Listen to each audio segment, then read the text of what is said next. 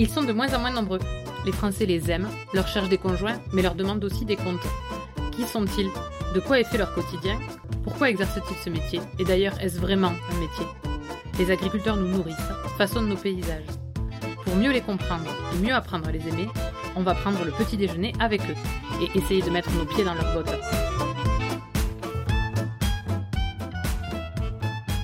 Germain s'est un réfléchi. Son métier, il le pense. Il a pleinement conscience de ses pratiques. Des cas de conscience, justement, il en a souvent quand il entend parler de son travail dans les médias. La vie d'agriculteur, il la cultive. Il la sait riche de rencontres et de plaisirs simples. On s'est retrouvés, un matin pluvieux d'octobre, dans sa ferme du Ségala, pour parler utilité sociale, fierté et ouverture d'esprit.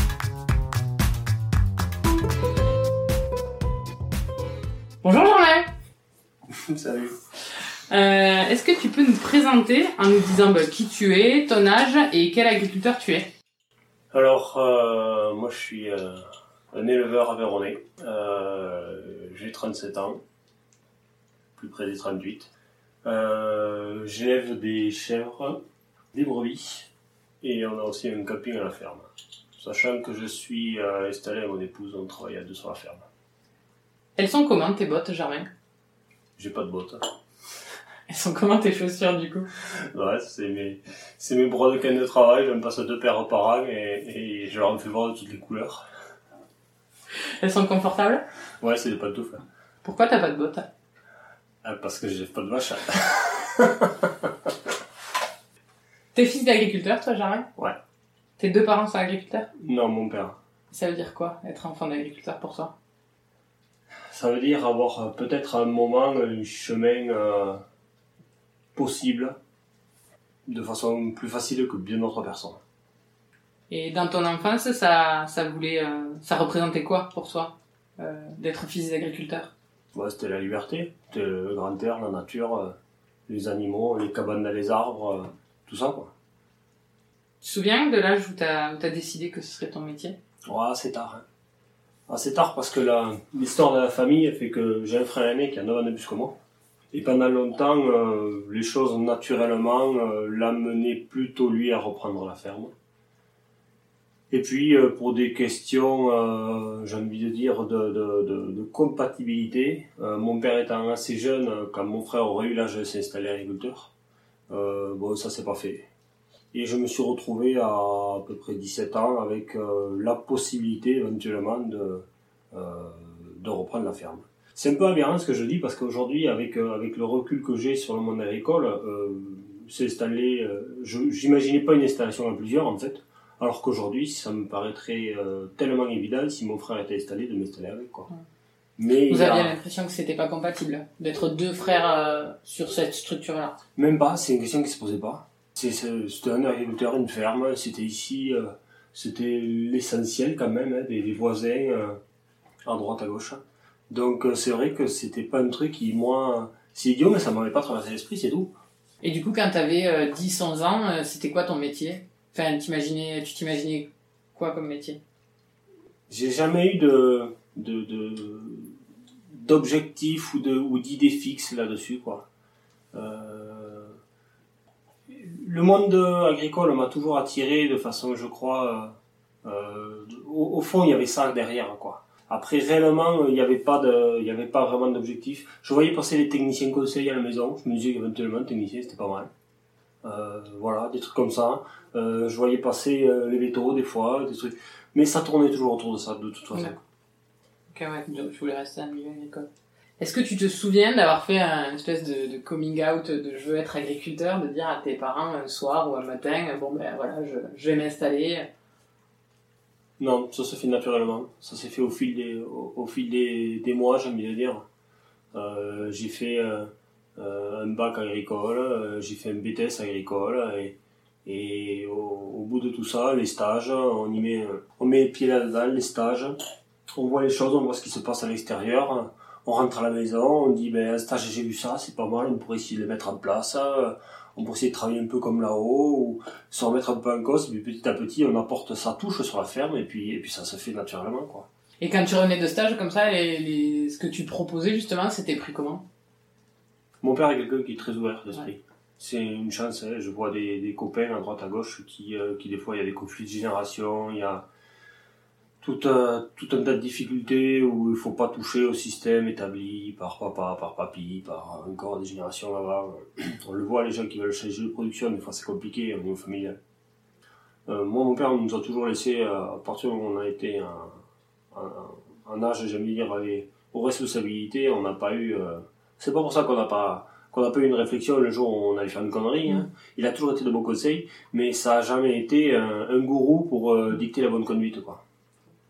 Et tes copains, quand tu leur as dit que tu voulais être agriculteur Ben, c'est un âge où quand, on est dans un lycée agricole, on est quand même, il y a de l'entre-soi. Hein. On est euh, entre, euh, entre futurs agriculteurs ou entre euh, fils d'agriculteurs, filles aussi, il y avait quelques filles, très peu, mais il y avait, avait quelques-unes. Et donc, c'est pas, pas un souci, quoi. Quand il y a 30, euh, 40% qui s'y destinent directement, dans, dans une classe au lycée, quand les, les autres 60%, euh, il y en a plus de la moitié qui se destinent euh, soit à devenir technicien ou, euh, ou conseiller ou ce genre. Enfin, on est, on est, on est dans un, dans un monde qui choque pas les copains. Après, le, le, nous aussi en ayant un camping à la ferme, le choc des cultures, moi je l'avais été quoi. L'été, quand on avait euh, 100 ou 120 personnes, toute mon adolescence, il y avait un bon groupe de copains, on avait à peu près le même âge à, à deux ans près et on se retrouvait tous les étés. Euh, là, faut reconnaître que quand on leur disait, euh, moi, je, plus tard, je veux faire agriculteur, éleveur, ou ah là, il y avait des yeux qui s'ouvraient. euh, et puis, finalement, dans la dans l'euphorie des vacances, tout ça, c'était ça paraissait euh, merveilleux, à bien, dans, bien, bon grand nombre. Ouais, ils étaient plutôt à se dire que finalement c'est peut-être toi qui faisais le bon choix que.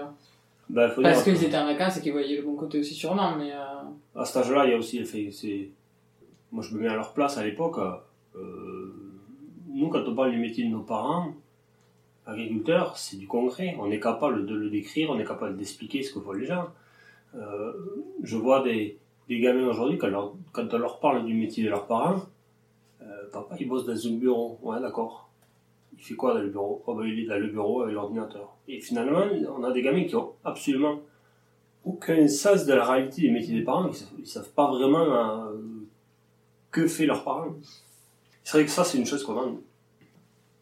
Mais comme d'autres, euh, je veux dire, les artisans, euh, le gamin qui est fils de maçon, ou fils de couvreur, ou fils de, ou fille de boulanger, euh, je veux dire, c'est du concret pour eux, quoi. Est-ce que tu avais l'impression que tu avais le droit d'envisager un autre métier? Ah. J'aime bien dire, faut, faut diviser la question. Euh, au niveau de mes parents, je pense que oui. Euh, ma mère a son problème. Mon père, il aurait eu euh, bon, un petit regret parce que bon, avait trois gamins et euh, aucun qui reste sur la ferme, sachant qu'il y a quand même une boutique qui permet de, vivre de, l'agriculture, quoi. Il n'y a pas de contraintes de taille ou, voilà quoi. Euh, C'est une ferme sur laquelle on peut vivre. Il n'y a pas de souci avec ça. Il y aurait eu un regret, je pense, mais bon, il y aurait, ça aurait pu. Ça aurait pu. J'aurais pas été, euh, j'avais pas le joug de la génération précédente pour m'amener à reprendre absolument, quoi. Chose qu'on voit des fois et, c'est pas heureux pour le jeune qui reprend forcément. Par contre, euh, c'est presque moi, un moment, le côté patrimonial. Alors, il faut aussi s'en détacher, mais euh, j'y arrive pas. Et euh, ce côté patrimonial, voilà, la ferme qu'a acheté mon grand-père, quand mon père a travaillé, la voir partir, j'ai envie de dire, de toute façon, j'aurais pas pu m'y résoudre. Donc finalement, c'est presque toi qui, t'as mis le- qui te mettais le plus de barrières que, que Ouais. ton entourage. Non, mais c'est certain. Tu veux boire un coup de café, on va couper, tout va bien. Il est trop non, mais. Mais, euh, Pour toi, c'est quoi d'être agriculteur au quotidien? C'est déjà savoir un métier qui a du sens. Et moi, j'ai besoin de ça. J'ai besoin de, voilà, de voir les choses, de voir du concret. euh. Quand on a fini de traire, il y a du lait, le tank. Euh, Quand on a semé, euh, les graines poussent. euh. Voilà, ça c'est être au quotidien. Au quotidien, j'ai envie de dire, c'est déjà avoir du sens à ce qu'on fait. Et après, c'est produire quand même un bien essentiel pour la pour la société. C'est la nourriture. C'est l'essentiel pour pour le pays. Quand tu dis avoir du sens, c'est vraiment être capable de toucher ta production ou c'est euh, aussi avoir une dimension un peu plus euh, intellectuelle sur son travail et se dire que ce qu'on fait, ça sert à, plus de monde finalement qu'un tableur Excel dans un bureau quoi. Alors au, début, euh, c'était très terre à terre. C'était faire pousser, c'était élever un agneau, c'était ce genre de choses. maintenant, avec le, avec, j'aime bien dire avec les années qui passent, ça va plus euh, sur le côté société, service à la société, l'utilité de l'agriculture. Et on est énormément euh, montré du doigt sur, euh, sur ces sujets-là, mais je pense qu'on a une société qui oublie à quel point c'est essentiel. Ça fait combien de temps que tu es installé, Jean 13 ans, depuis 2007. C'est quoi qui justifie pour toi aujourd'hui justement cette perte de réalité de la société par rapport à l'agriculture? Pourquoi on, arrive à, à ces attaques et à, je pense qu'on a eu euh, le tort, il y a 40 ou 50 ans, de laisser croire aux gens que l'agriculture était toujours une carte postale ou une image d'épinal. Et, euh, finalement, on, a cru que pour vivre heureux, il fallait vivre caché, et qu'on n'avait pas besoin d'expliquer ce qu'on faisait, que pourvu qu'ils euh, aient à manger, ça irait bien. Ça, c'était vrai dans les années 60 je veux dire, c'est l'après-guerre, puis jusqu'en 1960, et puis après, petit à petit, euh, il y a d'autres préoccupations qui montent, et euh, on continue à travailler, euh, pas de la même façon, hein, parce qu'on a énormément évolué, mais dans le même contexte social, je veux dire, sans expliquer aux gens ce qu'on fait, pourquoi on le fait, comment on le fait. On dit souvent, les gens ont des raisons de faire ce qu'ils font. un agriculteur a ses méthodes d'élevage, ses méthodes pour, cultiver la terre. Je pense que les citoyens ont oublié que quand même le, premier objectif c'était qu'on arrête de mourir de faim en France. Quoi. Aujourd'hui on a relevé ce défi haut la main. C'est la génération euh, de mon père et mon grand-père qui ont fait ça. Quoi. Et c'est vrai qu'aujourd'hui euh, les demandes de la société sont plus les mêmes, mais l'agriculture est une machine très très lourde.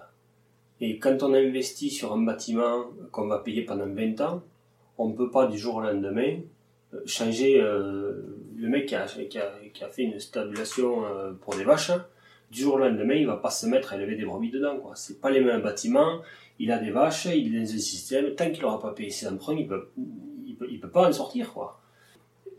C'est pas un piège au, au, sens où l'entendent certains, euh, oui, vous êtes piégé par les banques, tout ça. Moi, jamais une banque m'a mis le couteau sous la gorge pour me dire il me faut faire un emprunt. Hein. Euh, on, a, réfléchi avec les comptables, avec des conseillers, on a fait ce qui nous semblait le plus intelligent, le plus judicieux, tout en restant euh, prudent parce que, parce que jamais dormir tranquille la nuit. Mais on ne peut pas, euh, retourner la table du jour au lendemain. C'est pas possible. L'agriculture, c'est pas ça. C'est du temps long. Du coup, il faut, laisser le temps au temps de l'agriculture de s'adapter. Ouais. L'agriculture, c'est toujours adapté, s'adaptera. s'adaptera, mais on ne peut pas changer l'agriculture comme on vend son biodiesel pour acheter une moto électrique. Tu l'as dit tout à l'heure, as fait, toi, tu as fait des études agricoles avant de t'installer? J'ai commencé, ouais, j'ai fait un, bac, un, bac euh, agricole euh, qu'on appelle STAE à l'époque, qui n'existe plus aujourd'hui, je crois. Qui était un bac très général, euh, élevage, agronomie, on va dire où les, les matières euh, classiques euh, qu'on appelle la biologie dans l'enseignement général sont, sont euh, axées sur le monde agricole et sont renforcées dans le programme. Quoi. Mais avec quand même un cursus qui permettait à l'époque de rattraper une filière classique quand même. Quoi. Et après j'ai fait un BTS, un BTS qu'on appelait Axe qui existe encore, mm. et qui était un, c'est un BTS à l'école très généraliste qui est axé sur la gestion des, des fermes de façon globale. Quoi. Est-ce que tu as l'impression qu'il y, a des choses qui t'ont manqué dans ta formation, euh, dans ta formation initiale, pour, euh, pour exercer ton métier d'aujourd'hui? Est-ce qu'il y a des compétences finalement que tu as appris autrement? Alors, euh, sans doute, est-ce que j'aurais été prêt à l'entendre à l'époque? Certainement pas. Parce que quand on est à l'école, euh, de toute façon, euh, bon, c'est quand même les matières techniques qui passent en priorité pour nous. Euh, puis bon, même, pour être honnête, quand on voit les coefficients qu'il y a, que ce soit sur les bacs ou le BTS, sur les, sur les matières techniques, on a vraiment, vraiment l'intérêt de mettre le paquet là-dessus. Est-ce qu'il a manqué des choses? Oui, certainement. Je pense que il y a un volet social qui manque. je ne sais pas si c'est le cas aujourd'hui ou pas. Il y a quelques modules qui travaillent un peu là-dessus, mais je pense que c'est trop léger. C'est le voilà. alors on peut revenir sur l'acceptabilité de l'agriculture. Ça, c'est quelque chose. Il faudrait que les, jeunes aujourd'hui dans les écoles soient formés là-dessus, qu'ils aient conscience, parce que quand on demande l'acceptabilité de l'agriculture, il y a les deux volets. Il y a le volet, il faut que le consommateur arrive à accepter l'agriculture comme pratique, mais il faut aussi que l'agriculteur euh, ait à l'esprit euh, ce que veut le consommateur aujourd'hui, ses demandes. Et, ça, je pense qu'aujourd'hui, un jeune qui sort des écoles doit être absolument euh, au courant. Alors, pas, il ne peut pas être formé là-dessus, on ne va pas faire des sociologues concrètement. Mais il faudrait qu'un jeune il faudrait qu'un jeune qui sort de l'école ait, à l'esprit euh, ce que veut le consommateur aujourd'hui. Même qu'il n'en ait pas conscience exactement, il faudrait qu'il soit ouvert à écouter le consommateur. Il faudrait qu'il soit ouvert à, quand il bâtit un projet, euh, son, projet euh, d'élevage, ses cultures, quoi que ce soit, qu'il soit capable de se dire, hein, est-ce que ce projet-là, à cet endroit-là, à ce moment-là, il va passer, il va pas passer? Euh, socialement, l'acceptabilité des projets. Euh, ça, c'est quelque chose, ça va devenir essentiel. Je dis pas qu'il faut tout remettre en cause. Hein. Je dis pas qu'il faut qu'on arrête euh, de monter un bâtiment si on a besoin d'un bâtiment. le jeune qui s'installe, qui travaille dans une ferme, qui a été faite, les bâtiments qui ont été faits par son grand-père, euh, je comprends qu'il n'ait pas envie de travailler comme travaillait son grand-père. Euh, je veux dire, les gars qui bossent à les usines de Renault aujourd'hui, euh, ils, ils passent pas leur journée avec un poste soudé à la main. Aujourd'hui, c'est des robots qui soudent et le gars qui est le gars il programme le robot. Il n'y a pas l'agriculture n'est pas n'est pas exemple du droit d'évoluer et, du droit d'améliorer les conditions de travail des agriculteurs. Donc tout ça c'est voilà, ça doit évoluer, il faut que ça évolue et puis il faut que que les, agriculteurs aient à l'esprit qu'il va falloir en parler et expliquer ce qu'on va faire. Selon toi, du coup, aujourd'hui, c'est quoi la, compétence, enfin, les compétences qu'il faudrait pour être agriculteur? Fondamentalement, les compétences, elles n'ont pas beaucoup changé. Les compétences de l'agriculteur euh, traditionnel, j'ai envie de dire, il les faut, il les faudra toujours. Euh, après, c'est au niveau euh, communication que il faut qu'on fasse des progrès, euh, qu'on soit capable d'expliquer ce qu'on fait, pourquoi on le fait, la raison qui nous y pousse, expliquer le métier vraiment, s'ouvrir aux autres. Et toi, du coup, dans le cadre de ton activité de camping à la ferme, c'est quelque chose que tu es euh, habitué à faire? Ben, Finalement, on, s'est mis à faire de la communication sans même s'en rendre compte. Et quand il y a une, allez, maintenant euh, une dizaine d'années, on a commencé à dire qu'il fallait expliquer ce qu'on faisait, comment on faisait, et notre façon de travailler, bon, on s'est rendu compte que nous, euh, c'est quelque chose qu'on faisait au quotidien pendant l'été. quoi. Est-ce que tu peux nous détailler une journée type euh, classique euh, du métier d'agriculteur? Ah, du métier d'agriculteur ou de ou ma journée à moi? ton métier J'aime bien dire, le, le, premier bout de la journée, c'est les bêtes, parce qu'à partir du moment où on est éleveur, la priorité, ça reste toujours les troupeaux. Donc ça va être le matin nourrir, pailler si nécessaire, traire c'est Virginie, mon épouse qui le fait. Euh, tout ça entrecoupé de, de pauses pour euh, lever les gamins un après l'autre, euh, un au collège, un au primaire. Donc, donc ça fait voilà, il y a le réveil qui sonne quatre fois le matin aux heures stratégiques, à l'heure de se lever, à l'heure de lever le grand, à l'heure de lever la petite, et puis après à l'heure de prendre le car, c'est c'est chronométré. Le premier réveil, il sonne à quelle heure? Le premier réveil, il sonne à 7h moins le quart. On est calme pour l'instant. On est en fin de campagne là, donc. C'est quoi une campagne? c'est c'est la campagne laitière en fait. C'est, on est sur la fin de la lactation des chèvres. Elles mettent bas maintenant en fin janvier début février. Et donc quand on arrive en septembre, il y a moins de lait, on peut être plus cool et se lever plus tard. D'accord. Du coup, tu après une fois que les que les enfants sont partis euh, dans leurs écoles respectives, vous faites quoi? Souvent, on va finir pâture des chèvres parce qu'on n'a pas fini. Après, euh, c'est en fonction de la saisonnalité. Euh, le reste de la journée, à partir de, 9h30 à 10h, quand on a fini les troupeaux, les soins, euh, s'occuper d'une bête qui est, qui maintenant malade, euh, s'occuper d'un agneau qui vient de naître. Et puis après, c'est les travaux des champs, les foins au printemps, les semis à cette saison maintenant, automne. et puis après, l'après-midi, pareil, s'occuper des travaux, j'aime dire, qui peuvent être remis au lendemain, mais qu'il faut par la force des choses faire. Et puis à 5 heures, on recommence pour les troupeaux, nourrir, pailler, traire, la routine. Est-ce qu'il y a une période dans l'année où c'est quand même plus calme pour vous, ou est-ce que toute l'année, de manière assez lisse, vous avez la même quantité de travail? Alors il y a des variations, mais c'est vrai que les fermes comme la nôtre, qui sont assez diversifiées quand même, font qu'on a organisé le travail pour que ce qu'on appelle nous les pointes de travail, c'est-à-dire les moments où la, la charge de travail la plus importante, sont répartis sur l'année. C'est-à-dire qu'on va avoir les mises bas des chèvres en janvier-février, qui est une période qui creuse au niveau des, au niveau des cultures. On va avoir après les foins au mois de mai-juin. Juste avant, on aura les semis, euh, les semis de printemps. L'été, on va avoir le camping qui va tourner en plein. Alors les moissons ici, c'est pas un truc énorme, mais bon, ça nous prend une grosse journée, plus après euh, deux autres journées pour, euh, pour remettre tout en place quand c'est terminé. Euh, on va avoir des mises bas de brebis qui vont s'intercaler euh, sur l'automne, sur l'hiver et sur le printemps. Euh, voilà, on essaie d'organiser les choses histoire de pouvoir tous les points de travail en même temps. Si demain on se retrouve avec les brebis et chèvres qui mettent bas la même semaine, là ça va pas être gérable du tout.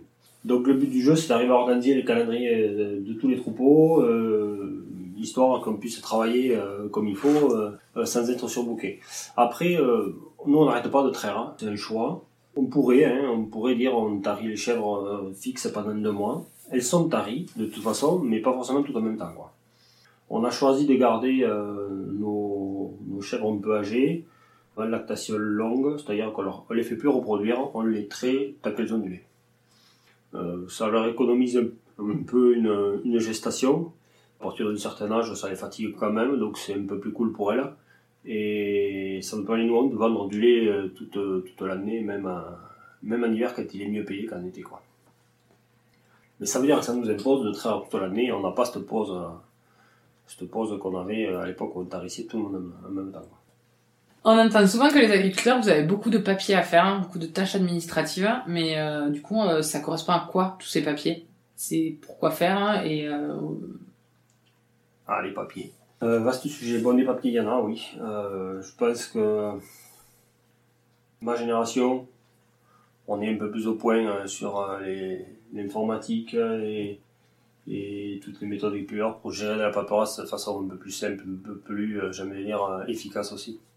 Euh, les papiers, c'est toute entreprise et les factures hein, qui rentrent, euh, les chèques à envoyer ou les virements, c'est la comptabilité à saisir, voilà. Bon après ça c'est quelque chose, quand on y a passé une journée par mois, on a pu trouver la question quoi.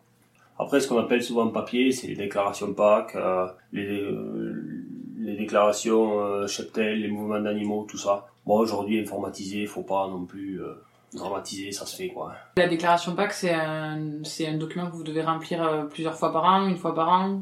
La déclaration PAC, c'est tous les ans, c'est au mois de mai en général. Ça vous sert à quoi en fait? Alors, c'est la déclaration PAC, c'est, on, on, on, fait, j'aimerais dire, un compte rendu à l'Europe une photographie de la, de la ferme telle qu'elle est à, à l'heure actuelle. Euh, chaque année c'est différent, hein, vu qu'on pratique la rotation des cultures notamment. Euh, donc chaque parcelle n'est pas forcément la même culture chaque année. Il faut savoir que donc comme on a des aides de l'Europe pour compenser euh, les prix, nos prix de vente qui sont en dessous des prix des prix de production, pour justifier ces aides-là, il faut qu'on leur prouve qu'on bosse et qu'est-ce qu'on fait quelles productions sont en place. Et du coup, les déclarations de mouvement de cheptel, ça correspond à quoi ça? Ça, ça correspond notamment à la traçabilité. Aujourd'hui, quand quand vous allez dans un supermarché et que vous achetez un steak, s'il y a le moindre problème sanitaire, avec la traçabilité, il faut que les services de l'État soient capables de remonter jusqu'à l'éleveur, savoir pourquoi éventuellement il y a eu un problème, où, où il y a eu le problème, et trouver la solution pour que ça se reproduise. Aujourd'hui, du coup, toi, tu es chef d'entreprise. Comment vous prenez les décisions dans l'entreprise? Les décisions euh, un peu importantes, évidemment. Alors déjà, nous, ouais, je suis chef d'entreprise, mais euh, je suis co-chef, quoi. Parce que je suis associé à mon épouse. On est un GAEC. Alors un GAEC, c'est une association d'agriculteurs, hein, tout simplement. Donc on travaille à deux. Alors euh, il y en a qui travaillent entre voisins, entre frères, entre tout ce qu'on veut. Nous, c'est entre époux. Euh, donc les, décisions, euh, elles se prennent, euh, elles se prennent à deux. Toujours avec du, conseil extérieur pour les décisions importantes comptable, technicien de la chambre d'agriculture, nos parents qui sont agriculteurs des deux côtés, et qui ont euh, une vision des choses qui nous semble cohérente. Et puis c'est bien de temps temps d'aller chercher aussi le regard des anciens sur, sur la situation, même si après euh, la décision finale c'est nous qu'on la prend. Hein. Mais euh, on prend toujours beaucoup de conseils sur les décisions importantes. Ça ne veut pas dire qu'on les suit, mais on les prend. C'est quoi la dernière grande décision que vous avez eu à prendre? Oh, C'est le décalage des dates de mise de bas des chèvres. Pour des raisons techniques, hein, d'organisation du, du la gestion du troupeau, euh, faciliter un peu la période de reproduction. On était en avant-saison, c'était compliqué techniquement. On va être en pleine saison, ce sera plus simple. Et puis il y a un peu aussi derrière une réflexion euh, sur la vie privée. Ça va nous dégager complètement les vacances de Noël. Et on sera un peu plus tranquille à ce moment-là. Toi aujourd'hui, tu nous as dit sur ta ferme, tu produis du lait de chèvre et de la, des agneaux pour de, la viande. Pourquoi tu as plusieurs productions? Alors déjà c'est historique. Mon père avant moi faisait des taurillons, euh, des voletiers qu'il engraissait. Avec euh, la crise de la vache folle, il a arrêté euh, en 98. Et il y a toujours eu des brebis ici, donc mon père avait un troupeau de brebis, il y avait 300 et quelques brebis. Donc quand je me suis installé, il y avait 360 brebis, je crois, de mémoire. Et euh, quand on a fait l'étude d'installation, voilà, moi pour m'installer, 360 brebis, euh, bon, euh, c'était un peu limite. J'avais rajouté à l'époque quelques hectares de pommes de terre qui me permettaient de, gagner ma vie tout seul, ça pouvait marcher comme ça. Donc la production d'agneaux, c'est une production traditionnelle de la ferme. Et puis après, quand Virginie s'est installée, un an après moi, la question a été de sortir deux revenus à la ferme. Et là, avec des brebis, ça veut dire qu'il fallait qu'on mette grosso modo 700 brebis cette brebis, ça a commencé à faire beaucoup de bêtes sur la ferme. Euh, ça nous a paru euh, un peu risqué. Une production en crise. Euh, s'il y a une crise qui apparaît, une seule production, c'est quand même casse-gueule, quoi, on tombe très bas. Si tout va bien, tout roule, mais si ça va mal, tout va mal, quoi. Donc finalement, on a réfléchi à qu'est-ce qu'on pourrait faire pour, pour retrouver un salaire pour Virginie, aussi simple que ça. Euh, et à l'époque, c'était pas compliqué. On n'avait pas de, de, de, droit à prime historique pour des vaches euh, viandes, par exemple. Donc, euh, quand il n'y a pas possibilité euh, d'avoir des aides sur la production, on ne s'y lance pas. À l'époque, il y avait encore les quotas laitiers en vache, donc si on n'a pas de quotas, on ne fait pas de lait vache. Le lait de brebis ne voulait pas venir ramasser du lait ici à collecte. Donc, ben, grosso modo, la seule production qui était dans nos cordes, j'aime bien dire, et puis dans notre... qui nous plaisait aussi, quoi, ben, c'était chèvre laitière. C'était une des options. Et on a fait ce choix-là. Si on te demande comment tu produis, euh, comment tu produis tout ça sur ta ferme, tu réponds comment? Je produis du bon sens. C'est-à-dire que je vais essayer de, d'être le plus autonome possible sur l'alimentation de mes troupeaux. On va produire tout ce qu'on peut produire sur la ferme et on va aller chercher à l'extérieur le, le petit truc qui nous manque. Quoi. Aujourd'hui, on est sur un système où euh, on n'achète euh, pas de fourrage. On produit tout. C'est quoi le fourrage? Le fourrage, c'est les aliments euh, grossiers du troupeau, c'est-à-dire euh, c'est euh, le foin, le maïs, la paille, ce genre de choses. Quoi. Et après, on va l'acheter un petit peu de concentré. Ce qu'on appelle le concentré, c'est les aliments plus riches. C'est-à-dire, ça, ça, peut être par exemple des céréales, nous on n'achète pas, mais ça peut être des céréales. Ça peut être des tourteaux. Le tourteau, c'est c'est ce qui reste d'une graine quand on a fait de l'huile avec. Grosso modo, aujourd'hui en France, on va trouver euh, tourteau de tournesol, tourteau de colza, tourteau de soja, ce genre de choses. Voilà, c'est un sous-produit de l'alimentation humaine, quoi. Euh, ça, c'est très utile pour nous parce que ce sont des protéines végétales. Et pour équilibrer la ration d'une chèvre ou d'une brebis, c'est exactement comme, comme notre, notre, notre repas nous à midi, quoi. Il faut qu'on ait un peu de protéines, un peu de, glucides et compagnie, ben c'est pareil pour la chèvre. Et vu qu'on est sur des terroirs qui ne permettent pas de, de produire facilement des quantités de protéines euh, sur nos fermes, c'est ce qu'on va aller acheter à l'extérieur. Ça mange quoi une chèvre? Alors ici, une chèvre va manger euh, du foin, du maïs. Elle va manger euh, un peu de céréales, euh, enfin, elle mange du métail. C'est-à-dire un métail, c'est un mélange de, de graines qu'on cultive nous. On va y trouver plein de choses, des céréales, blé, orge, avoine triticale. Et on va y trouver ce qu'on appelle nous les protéagineux, c'est-à-dire du pois et de la veste. La veste, c'est une espèce de pois un peu plus petit. Et une brebis? À la brebis, elle, elle est au, au, céréales et au foin ici. Et bien sûr à l'herbe, quoi. C'est quoi le plus facile dans ton travail, selon toi? Le plus facile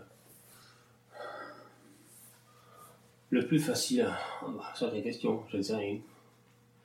Je sais pas si c'est du facile, il y a, il y a des évidences. hein. Euh, je veux dire, on nourrit les choses, par, on, nourrit les bêtes par habitude, euh, par euh, voilà. Mais c'est pas facile de nourrir une bête. Hein. Euh, traire une chèvre, ça paraît facile, mais euh, trouver la chèvre qui euh, ce matin a le pied un peu plus rouge parce que euh, elle a pris un coup de tête ou est-ce qu'il n'y a pas une infection, ben finalement c'est pas si facile.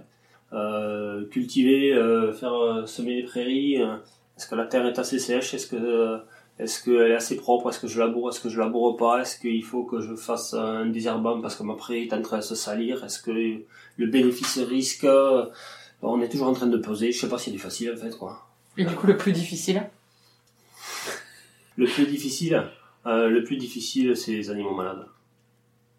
Parce que autant on élève des animaux euh, pour les faire produire, soit du lait ou de la viande, euh, autant on, a des agneaux et on les envoie à l'abattoir. Mais quand on a un animal malade et qu'on n'arrive pas à le soigner, c'est c'est un crève-cœur.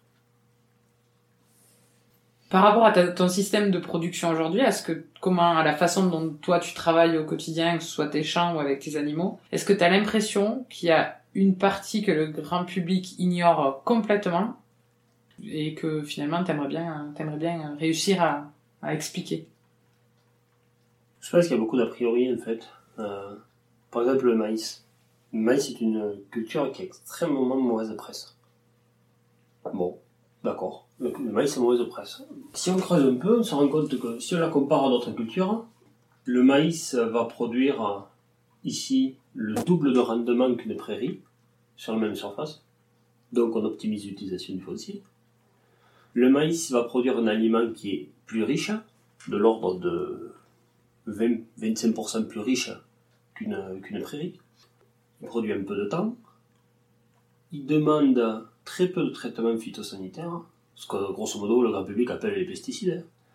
C'est-à-dire que quand on va avoir désherbé, fait un traitement, ça va s'arrêter là. Il n'y a pas de ravageur sur le maïs qui demande qu'on fasse un insecticide, par exemple. Il n'y a pas de champignons qui s'installent sur le maïs qui demanderait qu'on fasse un fongicide. Chose qui, aujourd'hui, sur les cultures de céréales, euh, on fait... Nous, on fait des grandes rotations, on revient en prairie, tous les, on revient en céréales tous les 7 ans sur les parcelles, donc on se protège un peu des fongicides. On n'a pas trop besoin des, des fongicides. Mais euh, le gars qui revient plus rapidement va être à un, voire deux fongicides aujourd'hui. Donc, typiquement, on a un a priori sur le maïs parce qu'il utilise de l'eau. C'est le seul argument qu'on a contre lui, hein, grosso modo. Le maïs il n'utilise pas plus d'eau que de- que- qu'un blé, mais finalement, l'eau, il a besoin au mois de juillet-août, alors que le blé, il a besoin en, en avril-mai, quoi. Donc en avril-mai, il pleut, et juillet-août, il pleut moins. Nous, le maïs, on l'arrose. On l'arrose à partir d'un lac collinaire, c'est-à-dire c'est une retenue qui a été faite il y a 30 ans maintenant, qui n'est pas sur un ruisseau. C'est juste une retenue entre des collines, hein, collinaires. Donc, euh, chaque fois que je pompe un mètre cube dans ce lac, je n'impacte pas le niveau ni des ruisseaux, ni des nappes phréatiques. Je n'ai aucun impact. Il y a des grenouilles, il y a des poissons, l'environnement va très bien. S'il n'y avait pas le lac, il n'y aurait ni grenouilles ni poissons. Il n'y aurait pas le héron, il n'y aurait pas les canards. Euh, Finalement, euh, l'irrigation sur, euh, sur euh, l'irrigation du maïs sur ma ferme, elle est plus créatrice de biodiversité que destructrice. T'as parlé de rotation des cultures. C'est euh, quoi la rotation? La rotation, c'est une preuve du bon sens paysan qu'on pratique depuis des milliers d'années et qu'on n'a jamais abandonné. On est on est taxé de euh, d'avoir détérioré le savoir-faire des anciens et compagnie, mais finalement on n'a jamais arrêté. C'est-à-dire qu'on va pratiquer la rotation pour euh, utiliser au mieux la ressource de la terre.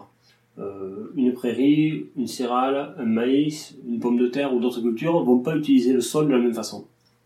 Donc ce qu'on va faire, c'est qu'on va, euh, quand on commence une rotation, souvent on fait euh, par exemple un maïs ou euh, une céréale. Euh, c'est une culture, euh, le maïs, ça, ça- nous ici on le plante au mois de mai, on le récolte, en septembre, donc ça va occuper que l'été.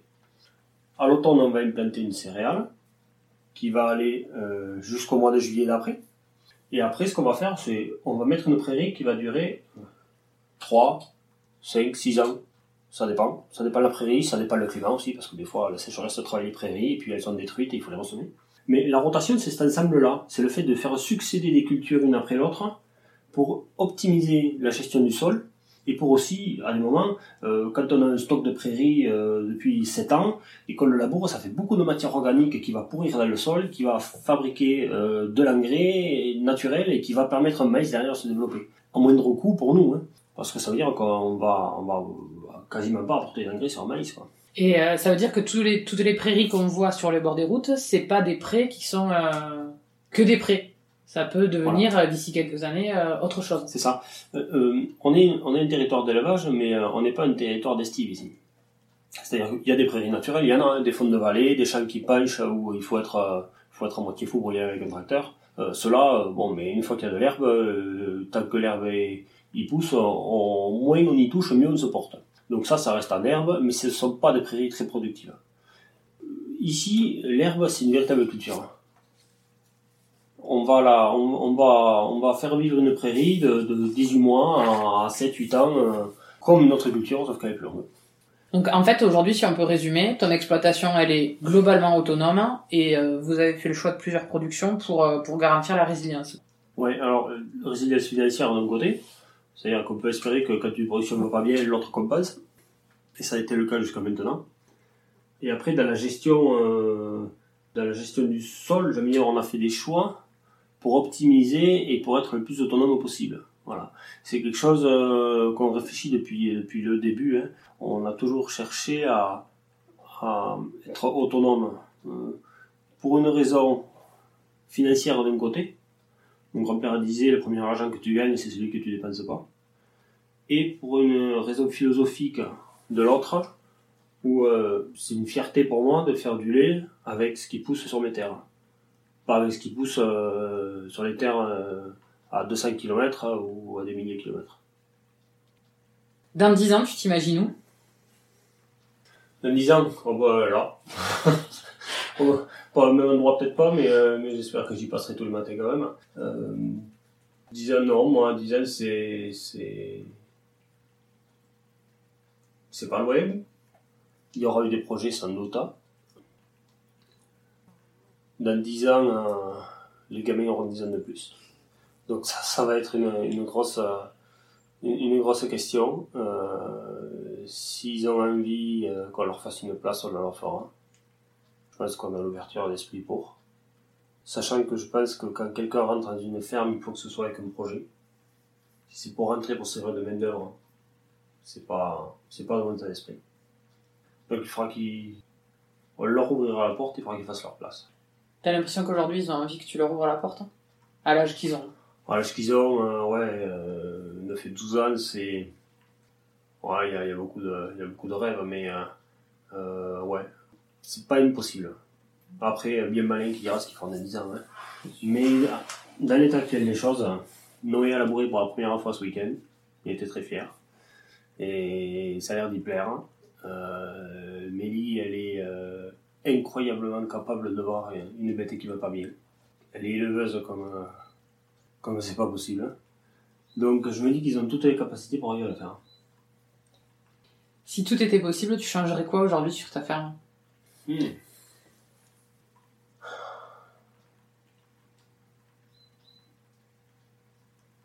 C'est difficile à répondre ça. Parce qu'avec des signes, on ferait des choses. Hein. Euh, puis je suis, franchement, je suis pas dans le genre de personne qui se dit oh là là, si j'avais su, euh, voilà, j'ai fait mes choix, je les assume hein, et, je vais de l'avant. Je sais pas si je changerais grand chose finalement. Il n'y a pas une amélioration où tu te dis des fois, euh, ça, il va falloir le faire euh, d'ici quelques années. Aller plus loin sur la valorisation de nos produits. Ça, c'est quelque chose qui me trotte à la tête depuis longtemps. Actuellement, le système qu'on a, on n'a pas la capacité de travail pour aller, euh, euh pour aller guère plus loin. C'est-à-dire que, on bosse déjà, on fait des grosses journées, on fait des gros week-ends aussi, bien souvent. Aller se rajouter une ou transformation de, transformation de nos produits, compliqué. Euh, en termes de temps de travail. Après, euh, en termes de débouchés, compliqué aussi parce que on n'est ni aux portes de Toulouse ni aux portes de Paris ici. Euh, donc la transformation, ça peut être une solution pour certaines, pour certaines fermes en Aveyron pour faire mieux, mais ce sera certainement pas la solution pour tout le temps. C'est pas possible. Donc ça fait partie des, des, pistes, des réflexions, mais ce sera encore une fois couplé à, à de la main-d'œuvre supplémentaire. Ok, sur les projets, tu vois autre chose ou pas? Tu fais quoi le dimanche après? Le euh, Dimanche après, il n'y a rien de. Destitué. Euh. rien destitué ici. après, oui, le week-end, le week-end, c'est les activités extrascolaires des gamins. On va faire du cheval. après, c'est vrai, il faut reconnaître qu'on a un métier qui est prenant. Hein. C'est matin et soir la traite et ça ne peut pas y déranger.